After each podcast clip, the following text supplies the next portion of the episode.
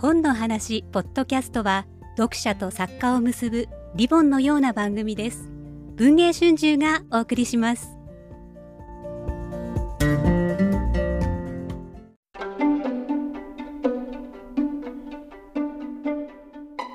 こんにちは。今日の本の話ポッドキャストです。本日の話題作試し劇は堤美香さんのルポ食が壊れる。私たちは何を食べさせられるのかです。気候変動時代における食の危機とは？朗読は大内桜子さんです。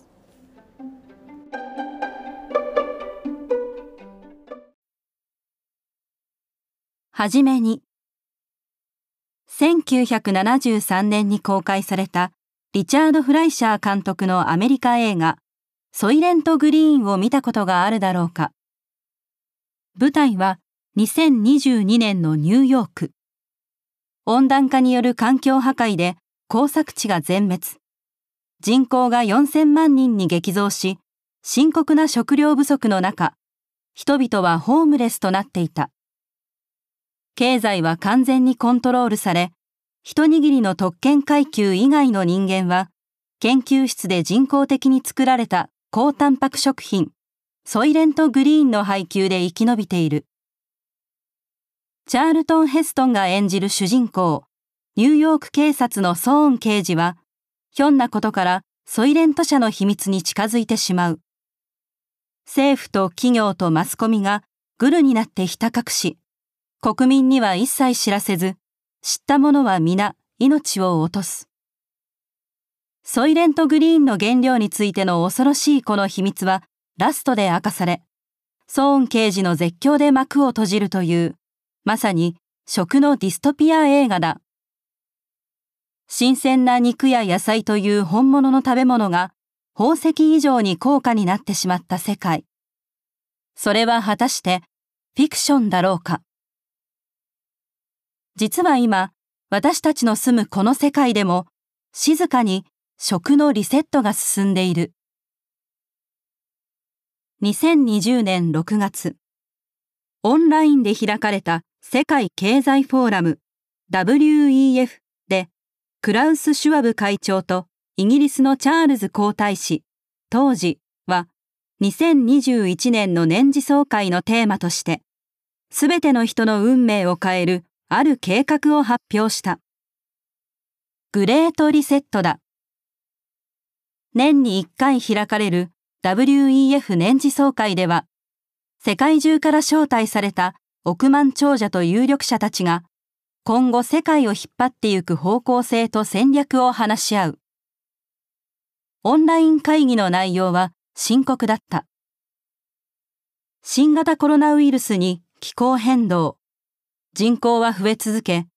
森も水も大気も動物たちも虫の息。化石燃料は枯渇し、増え続ける人口を養うための食料生産はとても追いつかず、もはや地球は限界だ。今こそすべてを壊してガラガラポン。新しい仕組みを作らねばならない。食システムをリセットするための組織、イートをもとにアメリカ、EU、アジア、南米、アフリカ、オーストラリアなど世界各地をつないだ新しい食システムの大計画が進められていく。資金協力で顔を並べるのはマイクロソフト創業者のビル・ゲイツに穀物のカーギル、種子のシンジェンタ、畜産のタイソンに科学のバイエルにユニリーバ、ワクチン大手のグラクソ・スミスクライン、流通のアマゾン、そしてテクノロジー最大手のグーグルだ。2021年2月に著書地球の未来のため僕が決断したことを出したビル・ゲイツによると、解決策は私たち人間が肉食をやめることと AI が制御するデジタル農業だという。気候変動もウイルスも待ってくれない。感染症の脅威を高める不衛生で危険で大量の温室効果ガスを出し、土壌を劣化させ、水を枯渇させ、人間をウイルスとの危険な接触にさらす農業や畜産は、できるだけ早く最新テクノロジーで置き換えなければならない、と。タンパク質は今や技術で作れるようになった。農民がいなくても AI がデジタル農業を営み、土がなくても野菜は育ち、鶏や豚や牛や魚や乳製品は遺伝子操作とバイオ技術で作り出せ、必要な栄養もすべて添加できる。人類はかつてないほど進化したテクノロジーの時代に突入したのだ。